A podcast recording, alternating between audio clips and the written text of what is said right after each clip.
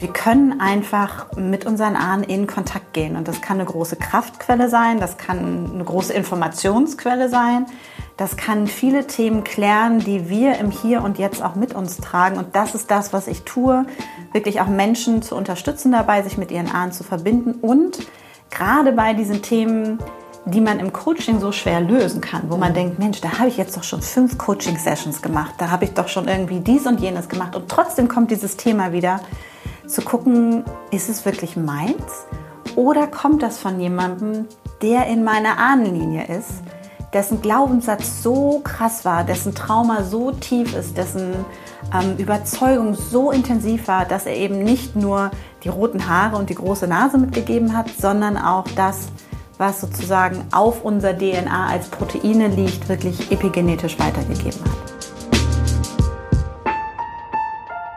Herzlich willkommen zum Gefühlsecht Podcast mit Cesar Trautmann, Katinka Magnussen und unserem Gast Kaya Andrea Otto.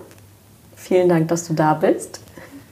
In so einem ähm, ja, in so einer spektakulären Zeit, wie wir gerade schon im Vorfeld ähm, erwähnt haben äh, oder besprochen haben. Mal gucken, ob wir da von unserem Vorgespräch was mit reinschneiden zwischendurch. Ist vielleicht für die Zuhörer auch mal ganz lustig zu hören.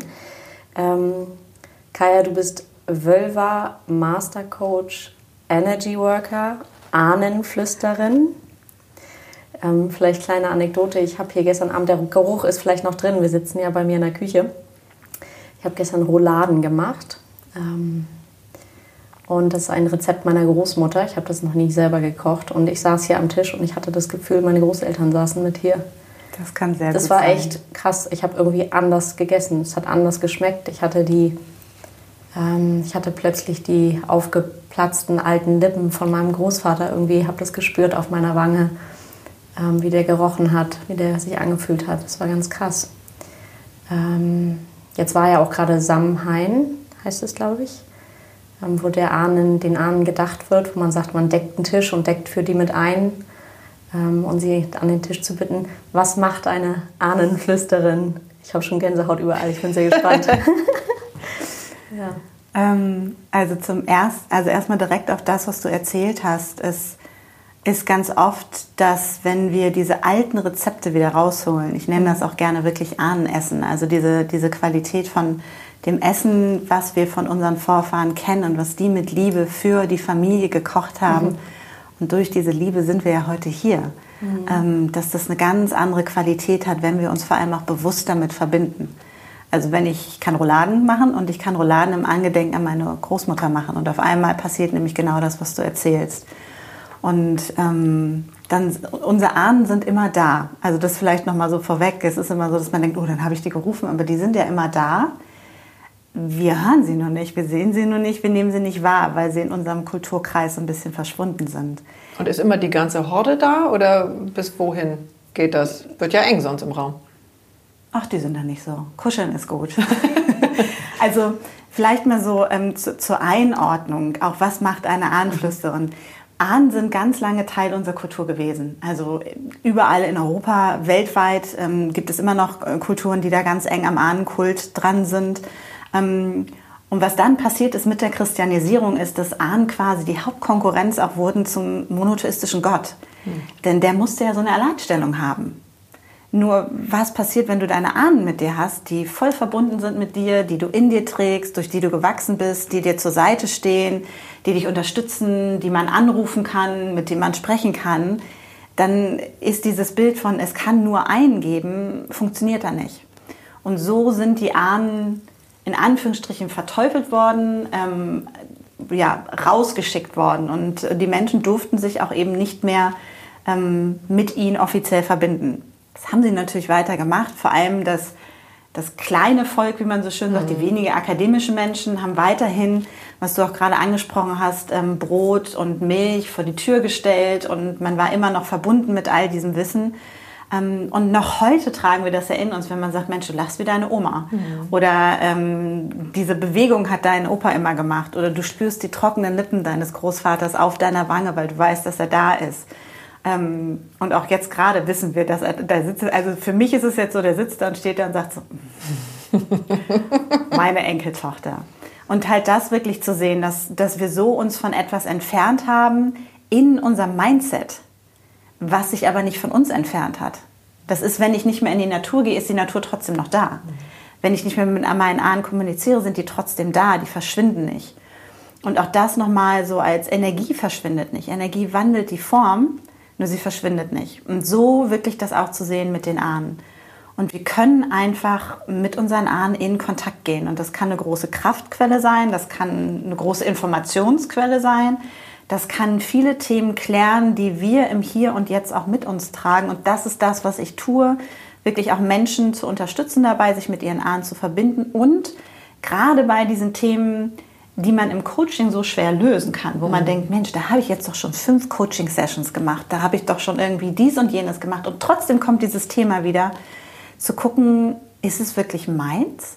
Oder kommt das von jemandem, der in meiner Ahnenlinie ist? Mhm dessen Glaubenssatz so krass war, dessen Trauma so tief ist, dessen ähm, Überzeugung so intensiv war, dass er eben nicht nur die roten Haare und die große Nase mitgegeben hat, sondern auch das, was sozusagen auf unser DNA als Proteine liegt, wirklich epigenetisch weitergegeben hat.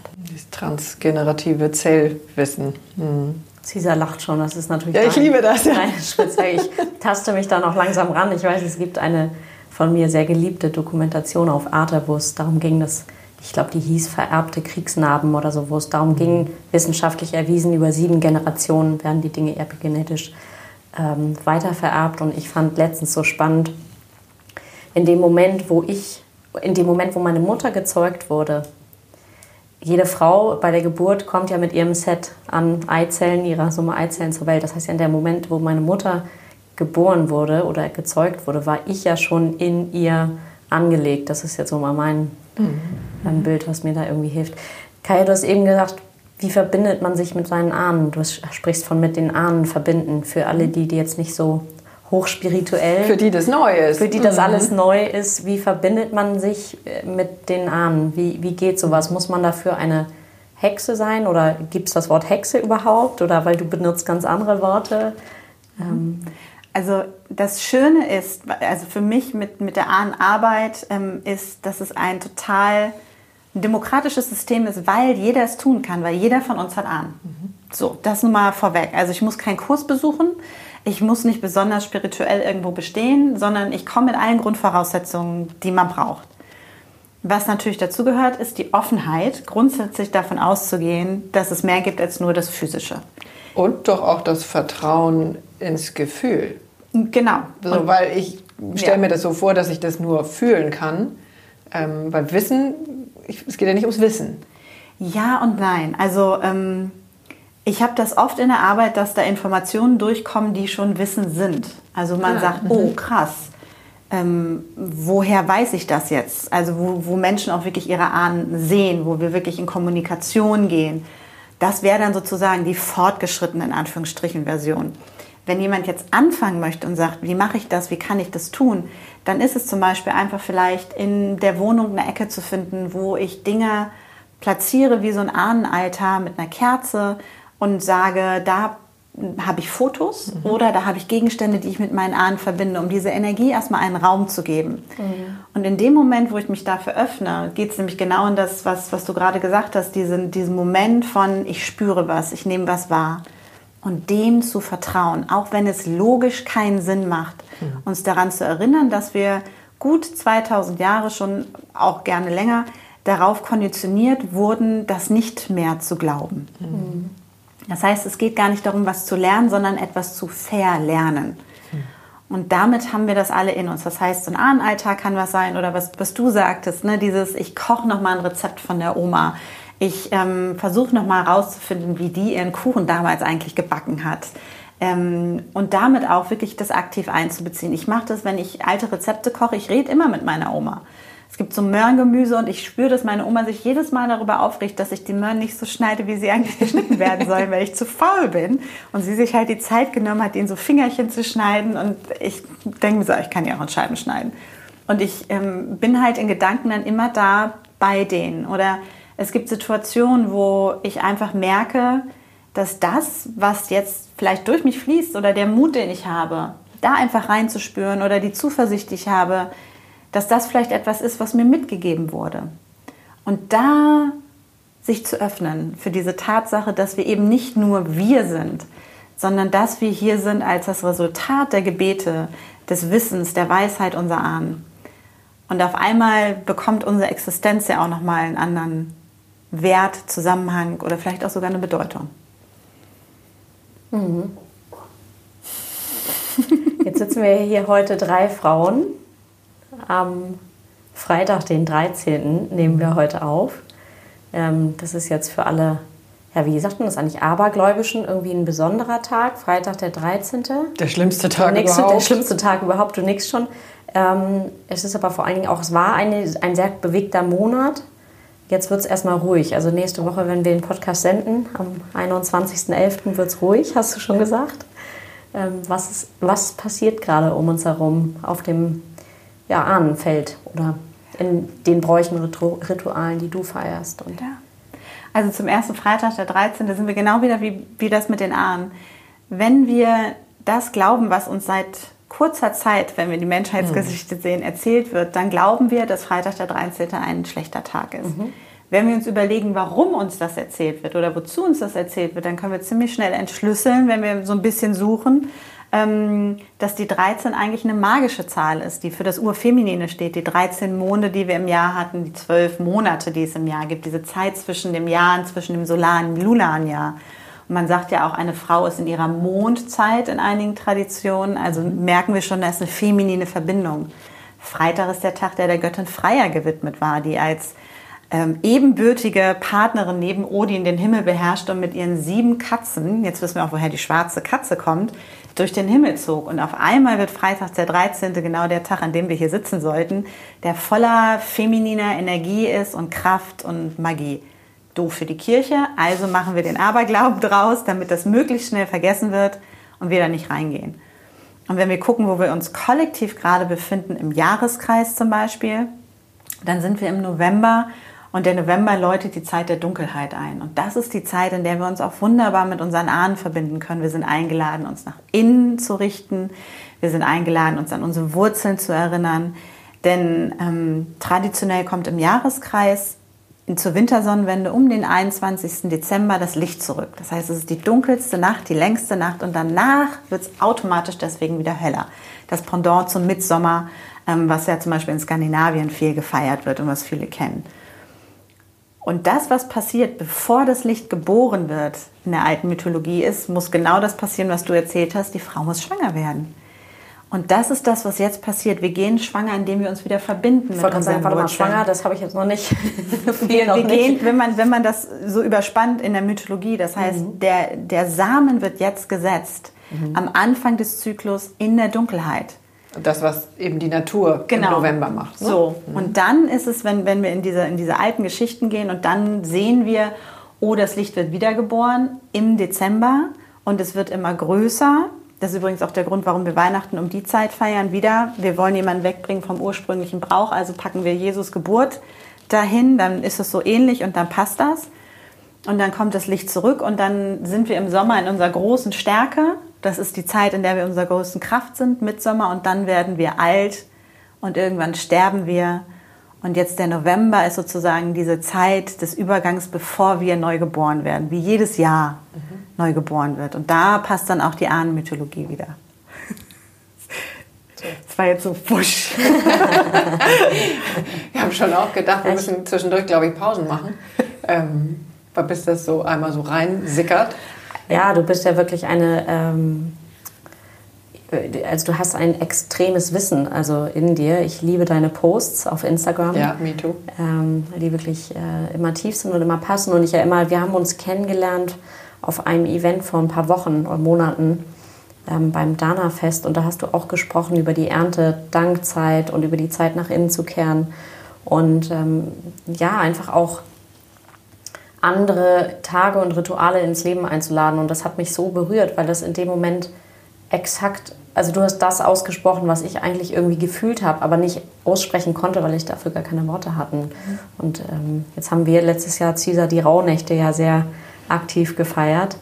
Ähm, von daher finde ich es sehr, sehr spannend, was da alles so passiert in einer Welt, die mir bisher total verschlossen war, weil ich bin da anders groß geworden. Ja, und, und auch da nochmal, ne, dieses, das Grundprinzip ist, es gibt keinen Anfang, es gibt kein Ende.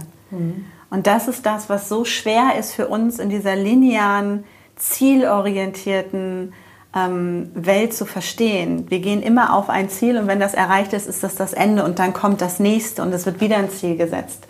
Was wäre aber, wenn es gar kein Ende gibt, sondern dass ein Zyklus ist, dieser Kreislauf, in dem wir jedes Jahr aufs Neue, wie so ein Atemzug, wir atmen ein bis zum Sommer, Mitsommer und dann fangen wir an wieder auszuatmen.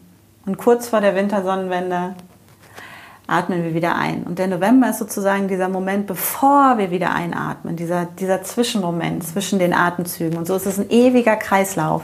Das ist witzig, weil jetzt, ich habe es Gott sei Dank schwarz auf weiß, weil ich habe es gestern gepostet, dass ich so die letzten Tage, ich will jetzt in Wochen, vielleicht so zwei, drei Wochen, fühlt es sich an wie so eine, ich will jetzt nicht sagen starre Lähmung, aber es ist so ein bisschen, irgendwas passiert, aber es ist nicht so richtig, noch nicht so draußen. Ja. Genau wow. das ist die Qualität vom November und die ist so schwer für uns in der Gesellschaft, in der wir sind, zu verstehen, auszuhalten und deswegen dieses, die Zeit mit den Ahnen sich zu verbinden, da geht es ums Sein. Da geht es nicht ums Tun. Da sind wir zusammen, wir kochen, wir müssen sowieso essen, dann können wir die auch mit einladen. Wir sind sowieso beieinander, dann können wir auch dem gedenken, was da ist. Und die Reste sehen wir, das, was du vorhin angesprochen hast mit Samhain, Samhain in aller Heiligen, ähm, aller Seelen, in den christlichen Gebräuchen auch, die sich wieder an die heidnischen angeschlossen haben, wo wir heutzutage auf den Friedhof gehen und das Grab nochmal sauber machen und wo früher einfach wirklich gesagt wurde, wir gedenken dieser Ahnen. Und ursprünglich war das eben auch nicht nur ein Tag, sondern es waren viele Tage. Das waren eher so zwei, drei Wochen, in denen ganz viele Dinge stattfanden und man sich immer wieder hingesetzt hat und irgendwie nachts halt das frische Brot hingestellt hat. Die Ahnen haben auch immer was Neues zu essen gekriegt. Die mussten dann nicht an dem gleichen Brot knabbern, was übrigens auch so ein Ding ist, wenn man so ein Ahnenaltar hat, kann man auch gerne, was ich, den Lieblingsbonbon vom Opa drauflegen. Und man hat vielleicht irgendwann das Gefühl, jetzt braucht er mal einen neuen Bonbon und dann legt man den neuen Bonbon hin. Und den alten schmeißt man in den Müll? Oder den alten selber, schmeißt, nein, oder? den isst man nicht selber, den schmeißt also, man weg. Ich stelle mir jetzt die Roulade vor, die ich jetzt gestern Abend ans Küchenfenster gestellt hätte. Und was passiert dann mit der über Nacht? Die ist dann noch da. Nee, du würdest zum Beispiel sowas wie eine Roulade würdest du auf den Balkon stellen. Ja, okay. Und dann würde in dem Fall würde wahrscheinlich eine Krähe kommen und sich sehr freuen. Und dann würde ich am nächsten Tag denken, oh, der Großvater war da. es ist ja eher das, die Energie, die dahinter steckt ja. und das Symbolische, was dahinter steckt. Und ja. deswegen, also ähm, die Dinge, die man jetzt nicht in die Natur geben kann, die entsorgt man. Ja. Und all das an, alles andere kann in die Natur gegeben werden. Und so war das eben auch mit dem Brot und dem Wasser und der Milch. Das wurde unter den Holunderstrauch beispielsweise gestellt. Und da gab es immer eine dankbare Katze oder ein Hund oder ähnliches, der vorbeigekommen ist und das dann aufgenommen hat. Und das war in Ordnung. Ich habe das bei einigen äh, Teaser von unseren Instagram-Followern gesehen, ähm, die dann Mehl zum Beispiel verstreut haben in der Natur. Das natürlich mhm. ein sehr dankbares ja. Produkt ist. Ja, genau. Und das, und das ist, ein sehr wertvolles was, Produkt. Deswegen, das ist und deswegen ist es auch das Brot, der Leib, Brot, der Leib, der Körper, der Lebkuchen, mhm. der, äh, wie heißt der, Stutenkerl. Mhm. Das ist alles die Verkörperung dessen. Das sind alles Dinge, die für die Ahnen auch gegeben wurden. Also das Brot, die Mythologie des Brotes ist auch wirklich dieses in den Ofen gesteckt zu werden, gebacken zu werden, um dann geboren zu werden das hat immer auch was mit Leben geben und Leben spenden für die Leute zu tun gehabt. Und deswegen ist das Brot auch so symbolisch, um es zu geben und eben damit auch das Mehl, bevor es zum Brot wird. Ja. Mhm. Wahnsinn. Ich denke gerade an diese ganzen Verbote von was wir alles nicht essen sollen und was uns ja nicht gut tut. Und äh, dann geht es natürlich ganz schnell in dieses Jahr Gluten und das dürfen wir alles nicht essen. Und ähm, kenne ich, diese ganze Rutsche kenne ich irgendwie rauf und runter. Und da ist mir dann in diesem Prozess dann auch irgendjemand mal begegnet, die sagte, ähm, unser tägliches Brot gib uns heute. Ja. Wie wäre es damit? Ja, du bist ja mit der Kirche. Bist du auf Kriegsfuß oder was? Wie, Nö. Wie? Nee, nee. Nö, das wäre zu viel Energie, die ich dann an die Kirche gebe. also hat ja sich die Bedeutung in deinen. Nein, also ich habe mich als Kind machst. taufen lassen. Mhm weil ich gehört habe, dass alle anderen Kinder getauft ja, waren. Hast ja gar keine und ich dachte, Wahl. ich will auch, dass Gott mich liebt. Mhm. So. Ähm, und finde, deswegen, es ist mir ganz wichtig, ich zweifle nicht den Glauben der Menschen an. Mhm. Wo ich Schwierigkeiten mit habe, ist die Institution, wie sie gegründet wurde, ihre originäre DNA, die dazu da war, die, die Reiche zu beherrschen mit Konstantin, dem Kaiser damals, der sich hingesetzt hat und gesagt hat, was können wir denn nehmen aus den ursprünglichen urchristlichen Schriften und das so formuliert hat, dass es für ihn passt. Es, gab, es gibt diese Geschichte, dass der Konstantin sagte, wie kann ich herrschen? Und diese, es gab ja mehrere römische Reiche, wie kann ich sie alle erobern? Und das Orakel sagte, gründe eine neue Generation und du wirst sie beherrschen. Und so ist das, das was wir heute kennen, entstanden was sich ja auch immer wieder zeigt, dass es eben keine Trennung von Staat und Kirche gibt, interessanterweise. Dass es all diese Geschichten gibt, wo sich einem die Nackenhaare aufstellen, weil die originäre DNA dessen, was wir heute kennen, und das hat nichts mit Christsein zu tun, das hat nichts mit dem Glauben an Gott zu tun, den ein Individuum hat, sondern der Institution als solche, die ja mit einer der reichsten Institutionen der Welt ist, ähm, dass diese DNA herrschen und beherrschen ist. Und auch da die Missionierung, die, die Kreuzzüge, das zieht sich ja durch. Und da habe ich Schwierigkeiten mit. Und ich habe auch Schwierigkeiten mit der Art und Weise, ähm, wie Menschen dazu gebracht werden, nicht mehr das glauben zu dürfen, was sie eigentlich mal geglaubt haben. Ja. Jetzt sind wir auch wieder bei dem Thema Macht und genau, Ohnmacht. Total. Also da waren wir jetzt und, mit Helge. Ja. Mhm. Und, und allein, ich meine, wie die Kirche mit Frauen umgeht, das ist also da.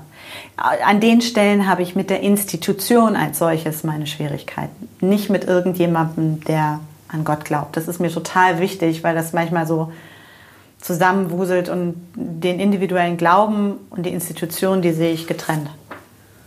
Und ja. ähm, du erzählst ja von, von verschiedenen Gottheiten, ist das der richtige Ausdruck?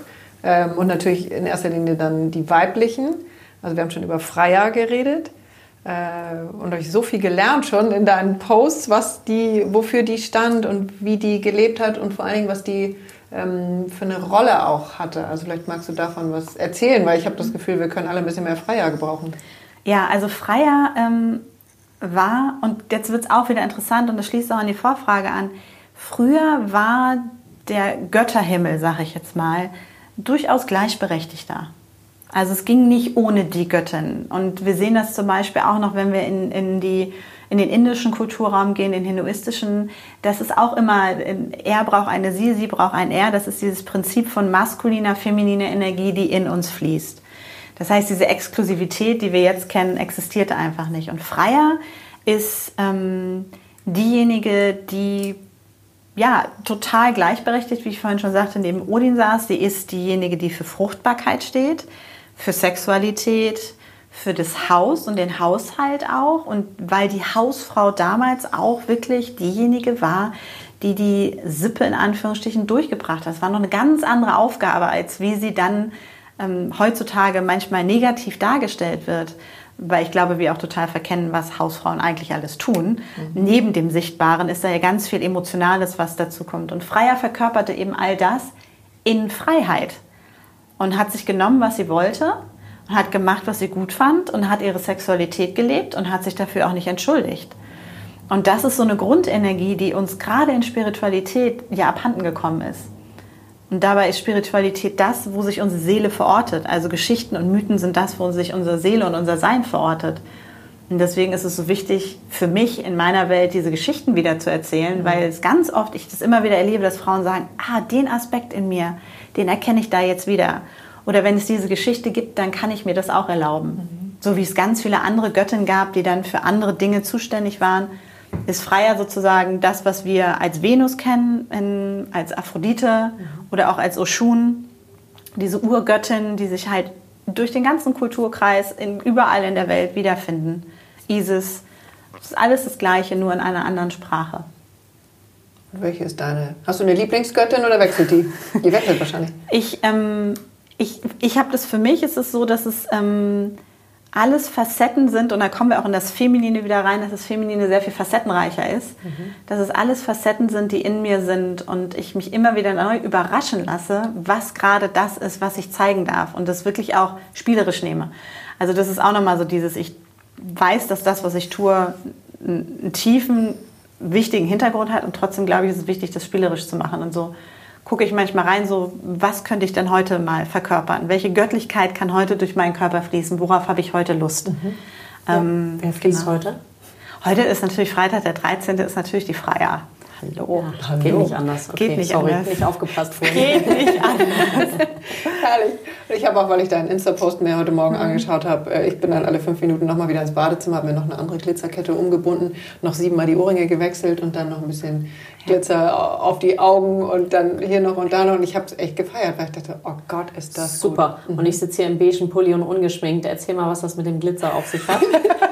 Ich habe gestern ähm, diesen Instagram-Post gemacht und habe so einen Sparkle-Filter draufgelegt. Ja, großes ähm, einfach so als Erinnerung daran, dass wir uns feiern dürfen, dass wir auch wieder wirklich auch im Alltag uns diesen Glitzer erlauben dürfen. Und Freier ist auch diejenige, die hat ein ganz tolles, großes Bernstein-Amulett. Da gibt es eine lange Geschichte zu was großartig groß ist. Und wenn man da mal googelt, dann sieht man das auch. Das können, wer Interesse hat, kann sich das dann angucken.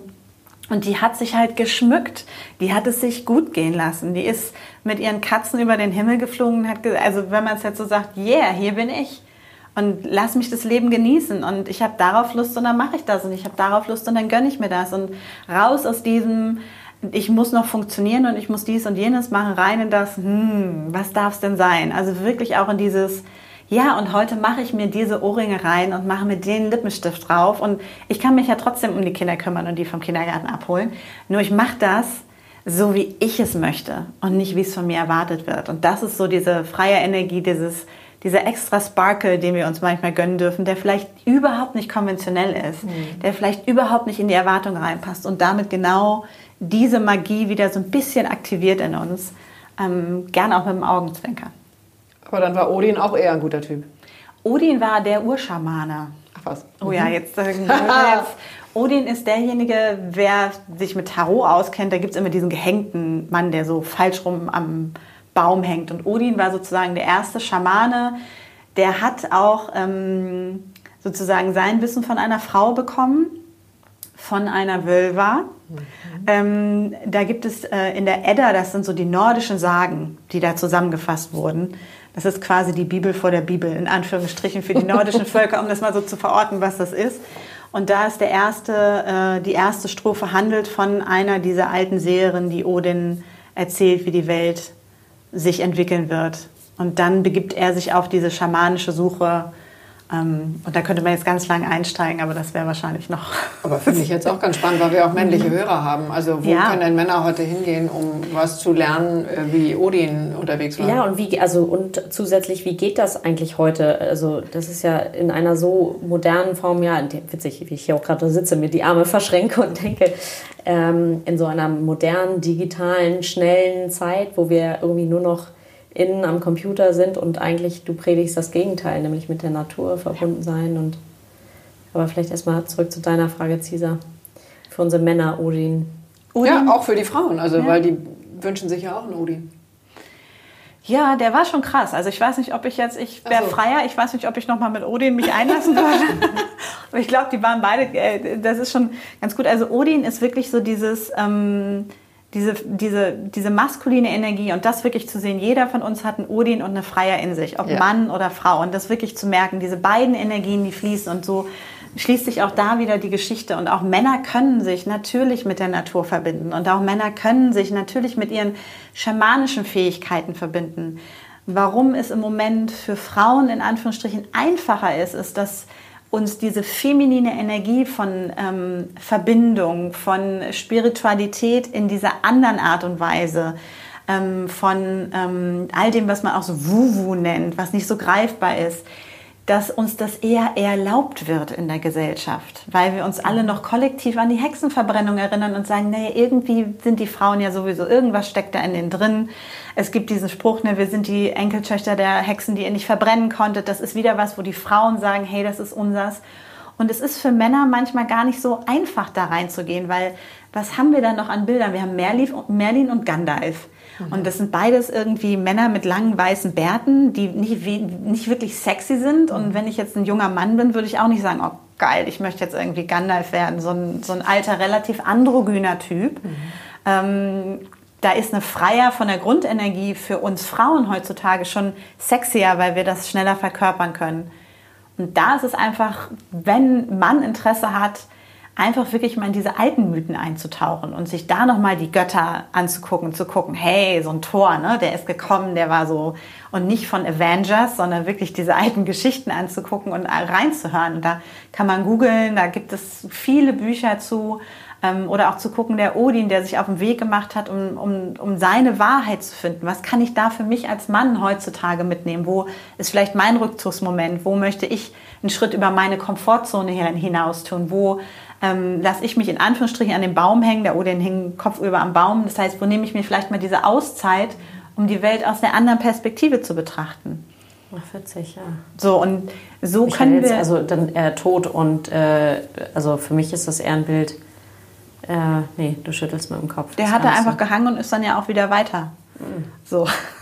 Also deswegen, das ist diese alten Geschichten, wenn wir die nicht wortwörtlich nehmen, auch was du gerade meintest mhm. mit der Digitalisierung, sondern gucken, was ist die Metapher dahinter?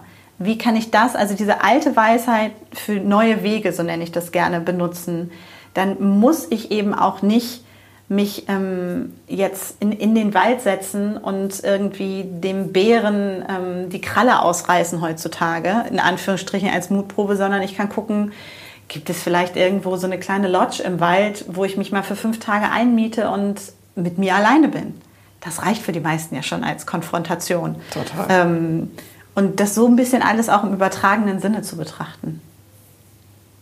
Das finde ich äh, ganz besonders an deiner Arbeit, dass du eben dieses Wahnsinnswissen hast und genau wie du es gerade beschrieben hast, wir dann da reinkommen könnten, dass wir denken, oh Gott, wie sollen wir das machen? Also ich kann jetzt keinem Bären die, die Kralle rausreißen. Ähm, also was machst du? Du gibst ja auch Kurse und da geht es wahrscheinlich darum, wie kriege ich das in mein Alltagsleben, äh, ohne dass ich im Wald wohne, ähm, sondern ich wohne eben im zwölften Stock äh, irgendwo mittendrin. Ähm, wie geht so ein Kurs dann? Also ich, ähm, also es gibt einmal so ein Jahresprogramm, wo wir wirklich jeden Monat durchgehen und ansonsten gibt es wirklich auch Instagram, weil ich möchte, dass jeder so einen Impuls immer geben kann, gebe ich da auch immer Impulse für die, so was kannst du heute machen oder wie kannst du in die Zeit gehen und das liegt mir am Herzen, dass das alles praktisch und machbar ist, weil es niemandem was hilft, wenn wir wieder zurückgehen in diese Idee davon, es gibt irgendwelche verschlüsselten Botschaften und die kann nur jemand entschlüsseln, der ganz besonders ist. Mhm. Ähm, und ich lebe ja nun auch seit über zehn Jahren in Hamburg, das heißt, es ist auch alles in der Großstadt wirklich machbar. Ähm, und es geht wirklich darum, also mein größter Tipp ist immer, guck, was in der Natur ist und dann weißt du eigentlich, was los ist. Guck aus dem Fenster, ah, die Blätter fallen, oh, Zeit fürs Loslassen, ah, es ist mhm. dunkel, Zeit, um mich hinzulegen, ah, die Sonne geht auf, ah, vielleicht stehe ich auch auf. Ah, guck mal, äh, die Blüten fangen an, ähm, die Knospen fangen an zu blühen. Es ist Zeit, mich zu öffnen für das Neue, was kommt. Das ist relativ einfach. Und in den Kursen, die ich mache ähm, oder auch den Angeboten, ist es, wenn wir uns mit diesen alten Rhythmen verbinden, wirklich da reinzugehen. Und ähm, wir machen das gemeinsam. Es gibt sozusagen die Tipps und Tricks in Anführungsstrichen. Es gibt ganz viel alte Geschichten, wo wir eben genau das entschlüsseln, was ich am Beispiel von Odin oder wie kann ich die Freier übersetzen machen. Und dann nehmen die Frauen das wirklich in ihren Alltag mit. Das heißt, es geht mir gar nicht so sehr darum, dass da irgendwelche dicken Bücher gewälzt werden, sondern dass wirklich es um die Verkörperung geht, weil ich auch glaube, wir sind raus aus der Zeit, wo es um diese intellektuell basierte Spiritualität geht, wo ähm, die, die Mönche im Kloster die einzigen waren, die schreiben konnten und die Sprache wirklich verstanden, ähm, sondern dass es, ähm, im Englischen kann man so schön sagen, Enlightenment und Embodiment. Also dieses nicht, nicht, nicht mehr in die Erleuchtung gehen, sondern in die Verkörperung. Du hast das so schön, ein, ein Zitat, was wir rausgeschrieben hatten von dir, oder was Cesar rausgeschrieben hatte. Es gibt nichts zu lernen, es gilt mich zu erinnern. Ja. Also, dass es nur darum geht. Ja, und, das, und dafür ist mein Anliegen, wenn ich das schaffe, den Menschen zu helfen, sich an das zu erinnern, wer sie eigentlich sind, dann glaube ich, dass die Welt sich sofort verändert, denn wir sind magische Wesen. Keiner von uns ist hier, also wir sind alle hier aus einem Grund. Die Natur erschafft nichts Überflüssiges. Also es gibt keine Ameise zu viel auf dieser Welt. Jede Ameise hat ihre Berechtigung, jeder von uns hat seine Berechtigung. Und uns daran zu erinnern, dass wir auch schon existierten, bevor diese Religionen kamen, dass wir Teil der Natur sind, die existierte, bevor überhaupt Menschen existierten. Und uns so in etwas zu verorten, was wesentlich nachhaltiger ist für uns, für unser Wohlbefinden, unsere Psyche und für die kommenden Generationen. Und das heißt, uns zu erinnern. Und eben nicht dieser ewigen A, Innovation hinterher zu rennen oder dieser Idee, dass es da oben etwas gibt, was besser ist als hier. Weil ich glaube, dass das hier schon ziemlich cool ist. Und auch da der nächste Schritt. Die Menschen haben früher nicht geglaubt, dass es irgendwas anderes gibt. Diese Illusion davon, dass es einen besseren Ort gibt, der in ganz vielen Regionen ist, der führt dazu, dass wir das, was hier ist, das Leben im Hier und Jetzt, glaube ich, gar nicht mehr so schätzen, wie es eigentlich ist, weil wir immer denken, es gibt was Besseres. Das und hat uns ja Corona gelehrt, dass es eigentlich ganz ja. anders ist. Also, ja. dass wir es hier ganz gut haben. Ja. Mhm. Und dass es eben auch uns von der Idee zu äh, äh, verabschieden, dass es immer was Besseres geben muss. Was wäre, wenn es das hier ist? Und wenn es nicht darum geht, es zu verbessern, sondern mich zu verbinden und zu erinnern und auf einmal in dem, was jetzt ist, die Magie zu finden. Das ist fast exotisch. Ja. Also der Gedanke im Moment. Und das ist halt auch das nochmal, wenn du das sagst mit den Kursen. Ich nenne sie ja immer bewusst Experiences, also Erfahrungen, die du machst. Weil ja, ich erzähle was und du kannst das mitnehmen. Nur das, worum es wirklich geht, ist, dass die Leute es erfahren, mhm. dass, dass wir da reinkommen, es zu spüren. Und mein Anliegen ist, dass wenn du was bei mir gemacht hast, auch wenn ich in die Ahnenarbeit gehe, es gibt ja auch Menschen, die sehr medial arbeiten und sagen, ich habe hier die also ich habe jetzt das Sagen, du hast mich gebucht und ich channel dir jetzt die Sachen runter, oder ich sag dir, was dein mhm. Großvater dir sagt.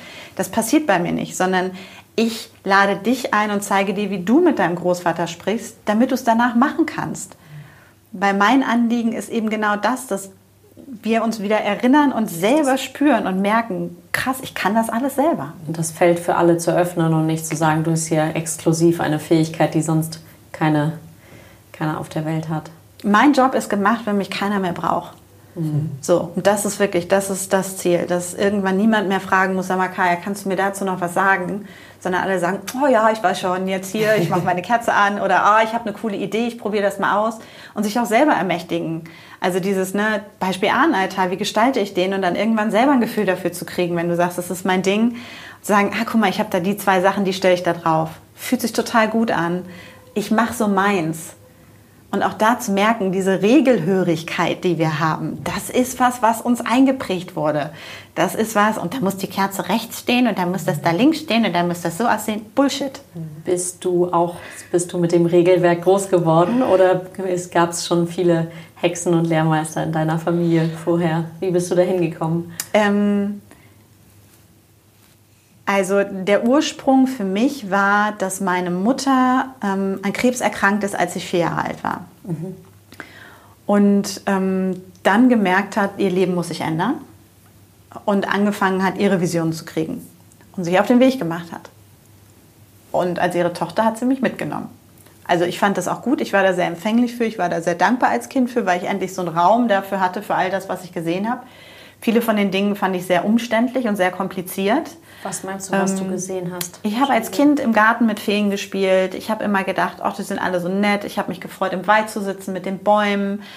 Und irgendwie war da aber nie so richtig Raum. Da würde man ja eigentlich so, da man schon wahrscheinlich pauschal sagen, ja, die ist ein bisschen, bisschen gaga, ein bisschen Ich habe das, nicht jedem, oder? Ich hab das nicht jedem erzählt, sondern das war, mhm. das Kind hat sich immer gut beschäftigt. So, also du konntest mich halt irgendwo absetzen und ich war allein und fand das mega gut, mhm. weil irgendwie immer was war. Und es gibt ja auch wirklich dieses Phänomen, wenn wir uns Kinderbilder angucken, dass Kinder Menschen ganz oft in anderen Farben malen oder mit Dingen drumherum, mhm. wo man sagt, nein, das ist nicht so. Nur weil wir das nicht mehr sehen, heißt es nicht, dass das Bild der Kinder nicht wahr ist. Mhm. Also wenn wir daran glauben, dass es Auren gibt und Chakren und Energien, was wäre, wenn die Kinder recht haben und wir es nur nicht mehr sehen können. Mhm. Und so trainieren wir das ja ganz schnell einfach ab. Naja, und für mich war es dann halt, dass meine Mutter sich auf diesen spirituellen Weg gemacht hat, hat mir sicherlich eine Welt eröffnet, ähm, die anderen so nicht offen war. Das heißt, ich, viele Dinge sind für mich normal gewesen. Ich wurde aber nicht getauft. Also ich habe selber damals drauf bestanden, mhm. ähm, weil wie gesagt, ich wollte nicht die Einzige sein, die nicht von Gott geliebt wird. Mhm. Ähm, und bin dann allerdings auch auf der Konfirmandenfahrt beim Gläserrücken erwischt worden. Also dann hat sich schon die... kein was? Eine Story. Ähm, Konfirmation Ich nehme an, äh, das ist kein... Also Konfirmation weiß ich, aber ich nehme Gläserrücken. Ich nehme an, das ist kein... Kann ja mal erklären. Äh, Gläserrücken ist eine... Ähm, Alkohol, wie nennt nein, man Trinkspiel? Nee, nee, nee ähm, Gläserrücken ist eine okkulte Praxis. Ähm, also ich habe mich damals dann irgendwann aufgemacht und habe gemerkt, so diese, diese, diese christliche Welt passt nicht für mich das, was meine Mutter so hatte, war interessant. Irgendwo fehlte mir aber, und dann kommen wir wieder zu den Ahnen, ich habe die ganze Zeit auch immer das Gefühl gehabt, da sind noch andere, da ist irgendwie was los, ich bin nicht allein. Und bin dann halt durch das, was man damals so mitkriegt, da gab es auch kein Internet oder so, sondern man musste sich irgendwie mit den Dingen, die es halt so gab und wo man drüber gestoßen ist. Und ich bin halt über diese okkulten Hexenpraktiken damals gestoßen und Gläserrücken, da hast du so ein Brett vor dir mit Buchstaben und Zahlen und dann legen alle die Hand drauf und rufen den Geist von wem auch immer und dann wird gerückt. Mhm. So, und ähm, das fanden auf der Konfirmationsfahrt, fanden das alle mega gut. Und dann haben wir uns da hingesetzt. Ja, der hat uns dann erwischt. da habe ich auch gedacht, so ja, und das beschreibt eigentlich ganz gut so ja. meinen Werdegang. Es war immer dieses, auf der einen Seite habe ich lange versucht, konform zu sein und das darf nicht dabei sein, zu sein. Ne? Und gleichzeitig habe ich äh, hinter den Kulissen ähm, Dinge gemacht und meine Mutter hat mich halt machen lassen. Sie so, oh mega, hast du mit Oma gesprochen? Und ich so, mm, so. Und dein Vater? Mein Vater hat das alles immer gehalten. Okay, das ist ja, auch mutig. So, also der hat viel sein Ding auch gemacht. Mhm. Also meine Eltern sind auch nicht das klassische Paar gewesen, sondern die waren von vornherein auch immer unabhängig voneinander. Also haben auch wirklich ähm, ganz unterschiedliche Themen gehabt, wo jeder den anderen hat sein lassen. Ähm, für meinen Vater war das alles so lange gut machbar, solange ich im System funktioniert habe. Also er sich keine Sorgen machen musste. Und ich war immer gut in der Schule und ich habe gut im Studium und dann war er beruhigt. Dann konnte er diese Ausflüge gut stehen lassen. Toll. Mhm. Was hast du studiert? Ähm, Erziehungswissenschaft. Ich war, ich habe das mit dem NC für Psychologie hat nicht funktioniert. Hm. Dann habe ich Erziehungswissenschaft gemacht. Ja, genau. Das war halt so, oh, doch nicht. Und dann habe ich gedacht, was ist das naheliegendste? Und dann habe ich Erziehungswissenschaft studiert. Ähm, und habe dann aber während des Studiums so viele andere Sachen gemacht, dass, äh, weil mich das Studium nicht so richtig gefordert und interessiert hat. Und wollte eigentlich Wirtschaft studieren, ähm, habe ganz viel wirtschaftliche Geschichten gemacht und habe auch ganz viel, ähm, ich habe im Europäischen Parlament ein Praktikum gemacht, fand das mega. Also solche Sachen haben mich auch interessiert. Und das war für mich, war das immer die Herausforderung, dass das, was ich erkannt habe, immer nur entweder oder war. Du kannst, entweder bist du total durchgeknallt so eine wirre Hexe mit, äh, weißt du, so mhm. nicht rasierten Haar, äh, Beinen und irgendwie ähm, ihren Froschschenkeln und dem schwarzen Kater und du bist raus. Oder du bist total konform. Also dieses, es gab so lange nicht und ich glaube, das gibt es mittlerweile mehr. Ähm, auch hier ne, liegt der Salbei auf dem Tisch und die Kerze brennt und das wäre vor 20, 30 Jahren, da wärst du schon in einer anderen Ecke gelandet für. Und das war für mich eigentlich die allergrößte Herausforderung, diese vermeintlichen beiden Welten zu einer zu machen. Also das war für mich das, was eigentlich die größte Herausforderung war, wo alle mal sagen, ah, wie war das in deinem spirituellen Weg? Der war nicht so das Ding, sondern wie bringe ich das zusammen, ohne dass die Leute mich quasi wieder auf den Scheiterhaufen stellen und ich gleichzeitig aber auch ein erfolgreiches Business haben darf, mhm. was auf der anderen Seite wieder verschrien wird, weil wenn du damit Geld machst, dann bist du nicht richtig spirituell. Wer sagt denn sowas? So, ach, das gibt es riesige Blasen, in denen das ah. ja passiert. Ja, weil da natürlich das, da ja auch wieder Themen hinterhängen. Warum traue ich mich nicht mit Spiritualität mich zu zeigen? Mhm. Und dann sind wir wieder bei den Ahnen und wenn wir mhm. überlegen, die Hexenverbrennungen sind noch nicht so lange her und genau. das fließt durch uns und das hängt drin und dann ist es, zeig dich nicht damit. Und wenn du Geld damit verdienst, dann musst du ja ein Scharlatan sein, weil da gab es einfach auch ganz viele von, ne? Und ja. da kommen ganz viele alte gibt, Themen Es gibt hoch. ja auch, also, aber das ist ja auf jedem Feld. Ja. Hast du ja Menschen, die haben die Fähigkeit mehr oder weniger. Also mhm. es gibt es bei Ärzten, bei Coaches, bei es gibt es überall. Coaches gab es damals noch nicht? Ja. Nee, die haben, ja, aber die Coaches haben, das darf man nicht unterschätzen. Ich bin ja nun auch Coach seit langem und ich weiß, als ich mich als Coach angefangen habe, selbstständig zu machen, 2008 habe ich mich selbstständig gemacht. Und da war ich noch offiziell im Coaching. Ich wollte mich mit spiritueller Männerberatung selbstständig machen. Aber in dem Gründungszentrum, in dem ich war, haben sie gesagt, damit kannst du kein Geld verdienen. Das geht doch nicht. Und dann habe ich gesagt, doch, ich glaube schon, weil Männer haben viel mehr Geld als Frauen. Mhm ich möchte das machen. Habe es dann nicht gemacht, also habe mich wieder vom Gegenteil überzeugen lassen, mhm. ähm, weil ich eben keine Role Models hatte. Ich hatte, ich kannte niemanden, der das beides zusammenbringt. Und ähm, am Anfang war das so krass, du bist Coach, total cool. Und dann irgendwann kam diese Schwemme und dann war es so, oh, du bist auch Coach. Mhm. So. Weil das eben auch was ist, wo es kein, es gibt ja keinen Qualitätsstandard in ja. dem Sinne. Ja. Und es gibt keinen Qualitätsstandard für Wölber sein. Mhm. Es gibt keine staatliche Ausbildung. Und in all diesen Bereichen ist es halt immer so, und weil einfach so viel Emotionen es ist tatsächlich witzig, weil ich, ich mache ja auch, Cesar, wie du, die ähm, Ausbildung im spirituellen Coaching. Und ähm, es ist, ich erwische mich selber, wie ich bei manchen, die fragen, na, was machst du gerade? Ich sage, ja, ich mache eine Ausbildung mhm. oder ich mache Coaching oder aber es ist schon witzig, was ich dann nicht sage, weil ich weiß, das wird irgendwie in eine Schublade gesteckt und habe ich gar keine Lust irgendwie darauf, ähm, da mitzusurfen auf der Rechtfertigungswelle. Ja, ja, weil es ist ja einfach dann anstrengend, lästig. Mhm. Also ich habe noch mal eine Frage. Ähm, wenn ich mich mit meinen Ahnen verbinde und äh, es kommen aber Themen hoch, also wieder die Abteilung ein bisschen transgeneratives Zellwissen, ja. was sich dann so von unten so hochschleicht. Das kommt ja dann zwangsläufig. Und das ist ja nicht nur irgendwie Blumen pflücken und äh, wer backt das beste Sauerteigbrot, sondern das mit dem Sauerteig sagst du gerade nur, weil der hinter dir steht ja. und bis zum Himmel gerade stinkt. Aber nee. leider muss der Hefeteig da einmal andicken Soll für eine Woche. Alles gut. Aber sind nicht was, die Windeln von den Kindern. Was passiert? Ähm, so, wir, unser Land ist aus zwei, ist durch zwei äh, übelste Kriege geprägt. Was passiert aus dieser männlichen Ahnenreihe? Ähm, da kommt ja echt ganz schön viel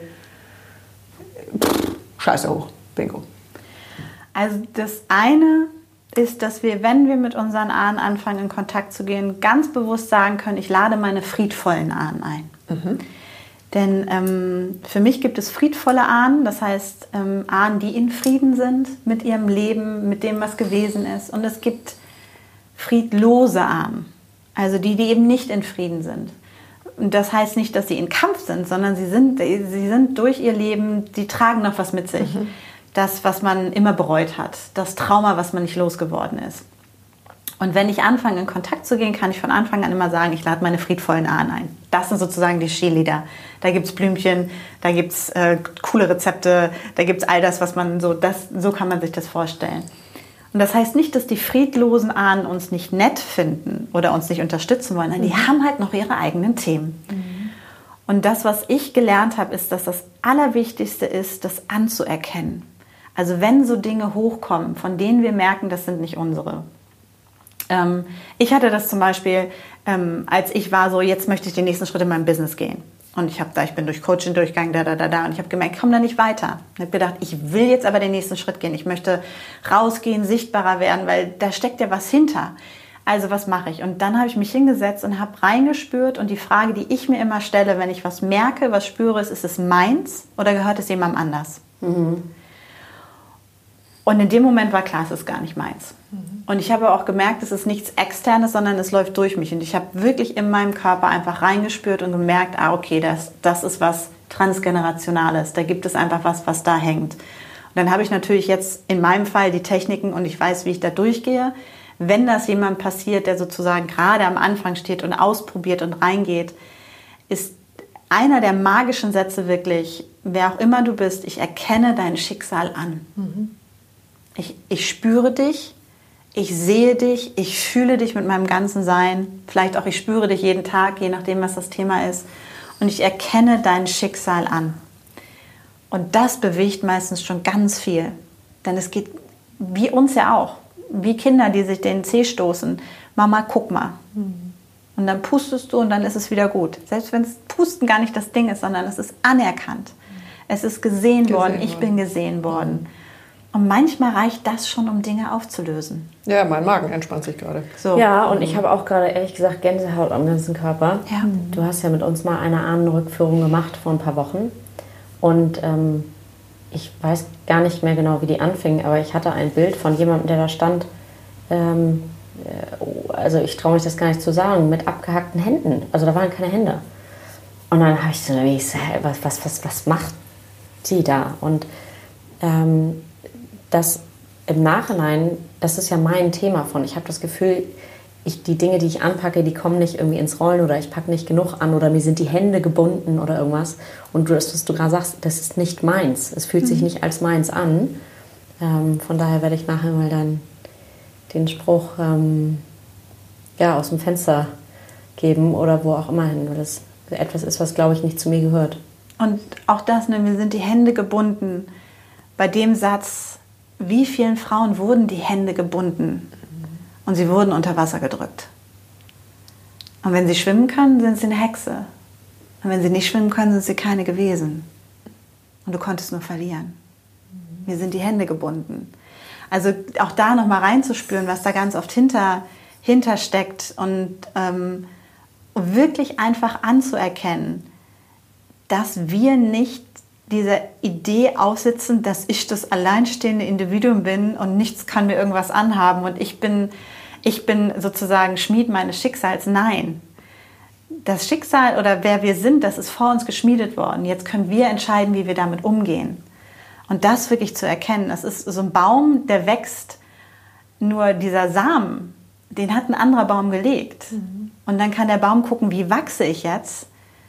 Nur das wirklich, also auch aus dieser fatalen Idee, dass wir alleine sind und unser Ding machen, rauszugehen und zu erkennen, wir sind Teil eines riesigen gewebten Teppichs. Mhm. Und wir können entscheiden, wie wir dieses Muster weiterweben. Nur wir haben nie diesen ersten Knoten geknüpft. Und das wirklich mitzunehmen und zu merken, da fließt so viel mehr durch uns als wir uns eingestehen wollen. Und das passt natürlich überhaupt nicht zu der ganzen Idee von Selbstoptimierung und ähm, diesem Ganzen, was da gerade auch draußen ist. Ich muss noch besser und schneller und dies werden und mich dann selber auch irgendwie zu bestrafen, wenn ich es nicht bin.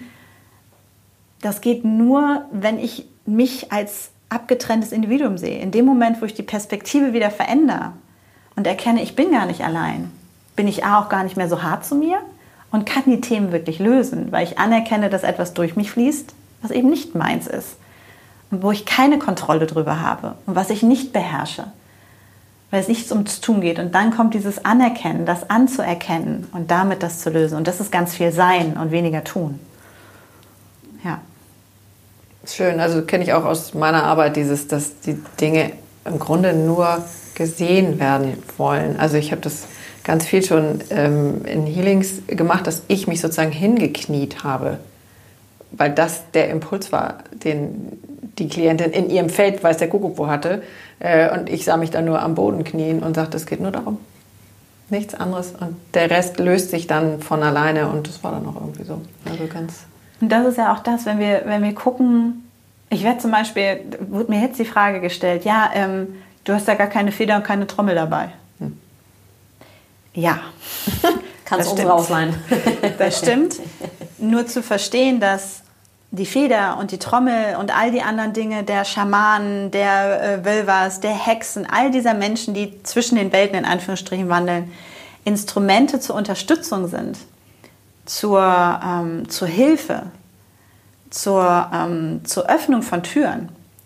Nur ist es nicht das, worum es geht. Wenn wir denken, dass die Trommel das ist, worum es geht, haben wir nicht verstanden, worum es geht. Und das ist das Sein.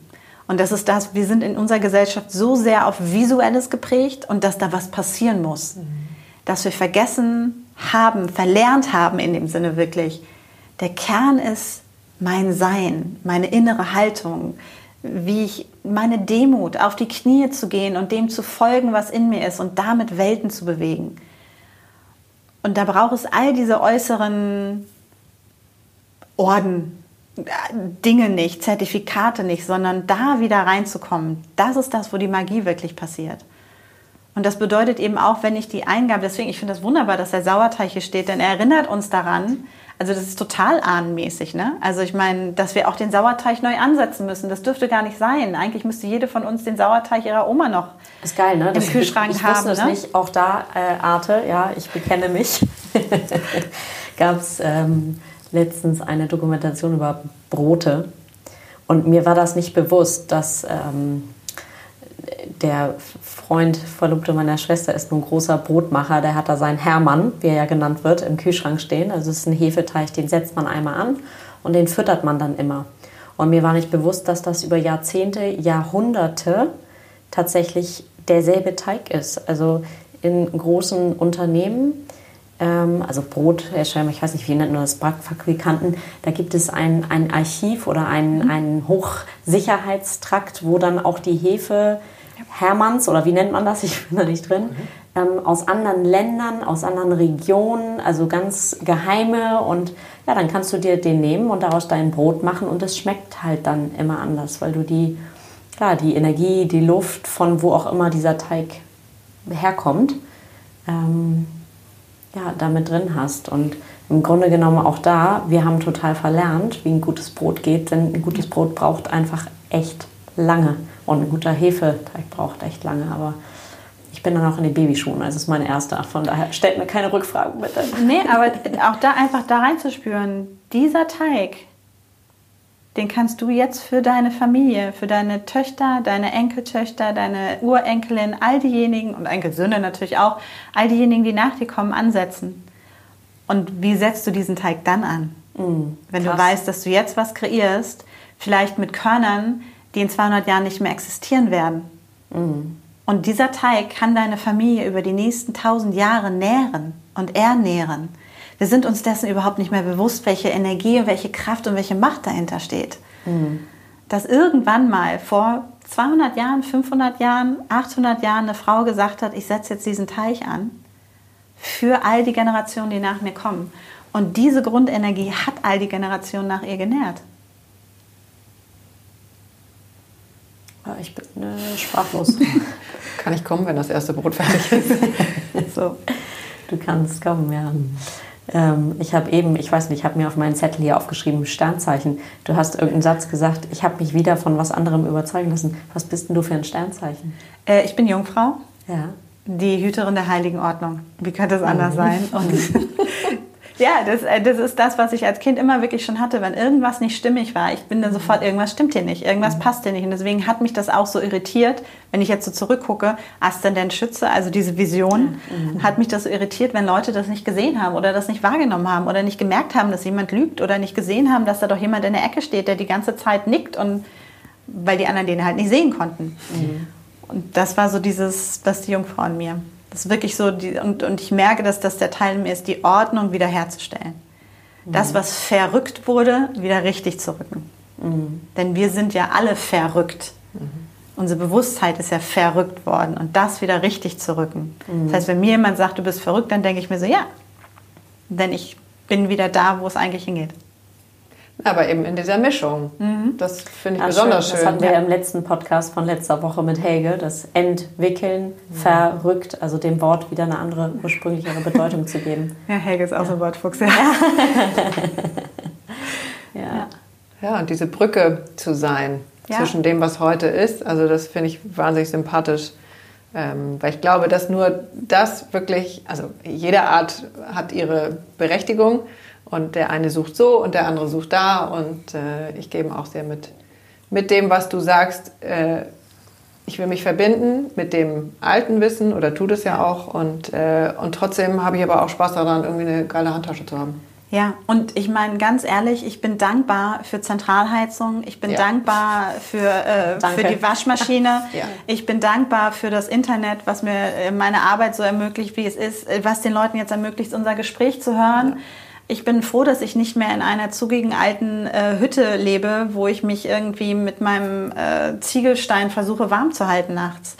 Und das wirklich auch, es geht nicht darum, dass wir alle wieder dahin kehren, wo wir herkommen, sondern dass wir diese Grundprinzipien wieder einweben in unser Leben, um diese Richtung, die unsere Gesellschaft eingeschlagen hat, vielleicht noch mal so ein bisschen ja, zu justieren.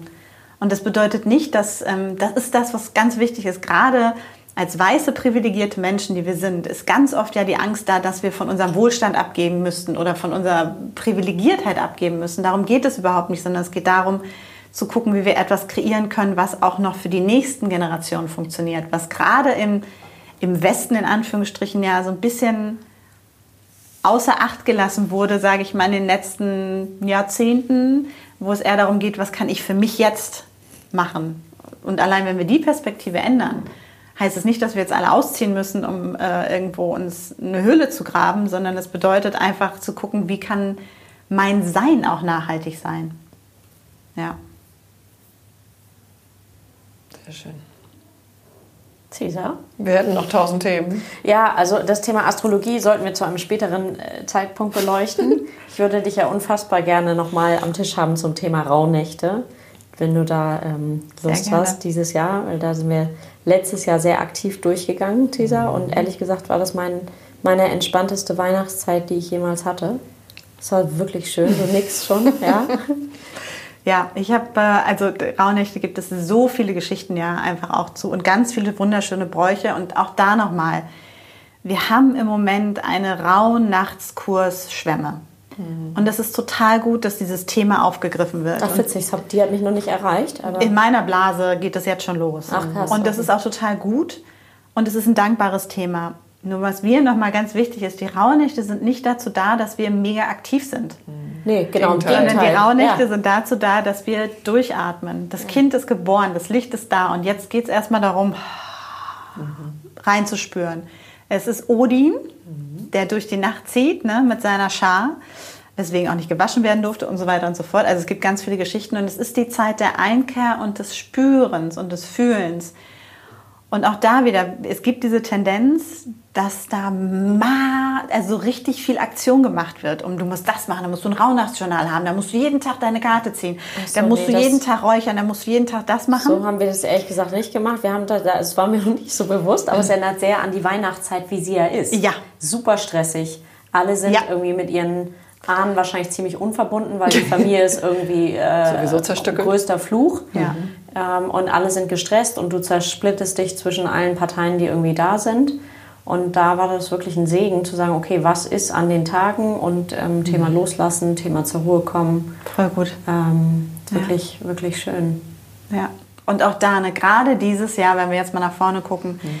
mit der Situation, wie sie aktuell ist, das vielleicht nicht zu forcieren, wir müssen alle mit der Familie zusammen sein, wenn mhm. es eben nicht geht, sondern zu sagen, wie kann ich vielleicht diese alte Energie von Einkehr und Ruhe und reinspüren und eben nicht für zehn Leute die Weihnachtsgans machen müssen oder noch 50.000 Geschenke besorgen müssen, wieder einladen. Mhm.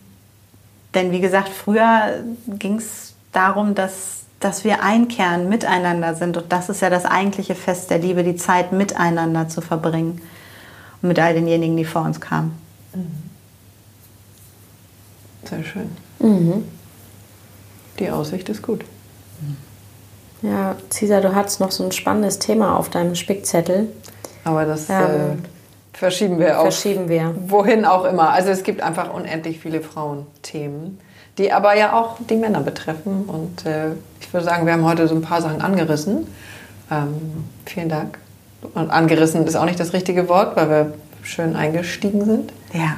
Und ähm, ich bin auf jeden Fall schlauer als vorher und ich werde weiter bei Instagram dir folgen und wo auch noch. Wir werden uns ja weiter auch sehen. Ja.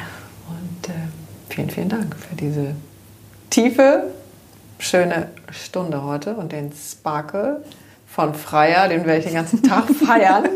Nehme ich auch nochmal mit bis ja, ich suche jetzt auch gleich nochmal das Glitzer. Irgendwo fliegt das hier noch rum. In der mhm. Wohnung suche ich auch nochmal raus. Genau. Also für all diejenigen, die sagen, Mensch, jetzt habe ich Freitag den 13. verpasst. Jede Woche ist ja Freitag, ne? Also Freitag ist ja immer Freitag da. und es gibt ja ziemlich viele Freitag, 13. Ja. Freitage gibt es ja über das ganze Jahr. Also das, ja. äh, Deswegen, nicht, wie oft die kommen. Ich gönne mir jeden, Tag immer, äh, jeden Freitag immer etwas extra freier. Das ist sozusagen, für mich ist es der, der feminine Freitag. Das heißt, man kann jedes Mal und dann kann man ganz anders ins Wochenende starten. Das stimmt. Mhm. Mhm. Hätte ich jetzt auch noch ein Beispiel, aber das erspare ich euch jetzt. Vielen Dank.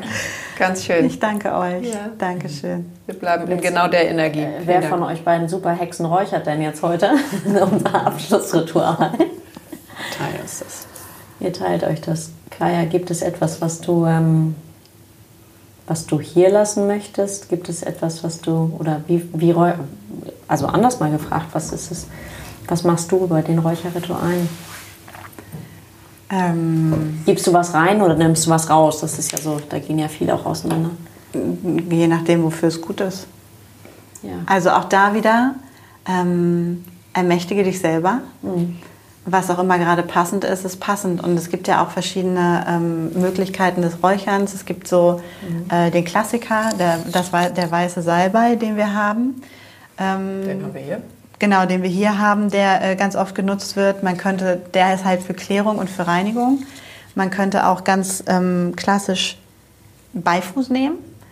Den gibt es jetzt nicht mehr da draußen, aber so für den normalen Hausgebrauch äh, ist das sozusagen das europäische, deutsche Äquivalent der Beifuß. Ähm, und dann gibt es ja auch andere Rauch, äh, anderes Rauchwerk, was uns dazu einlädt, ähm, zu öffnen. Zum Beispiel Weihrauch ist was, was öffnet. Mhm.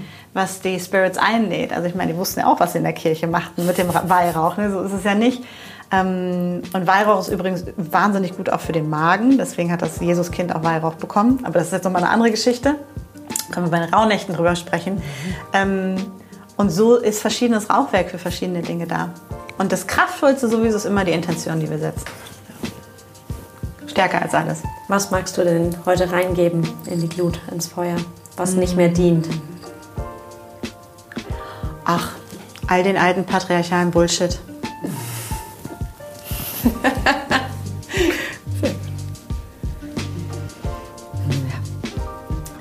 Vielen Dank. Kaya Andrea Otto. Ich danke. Das war sehr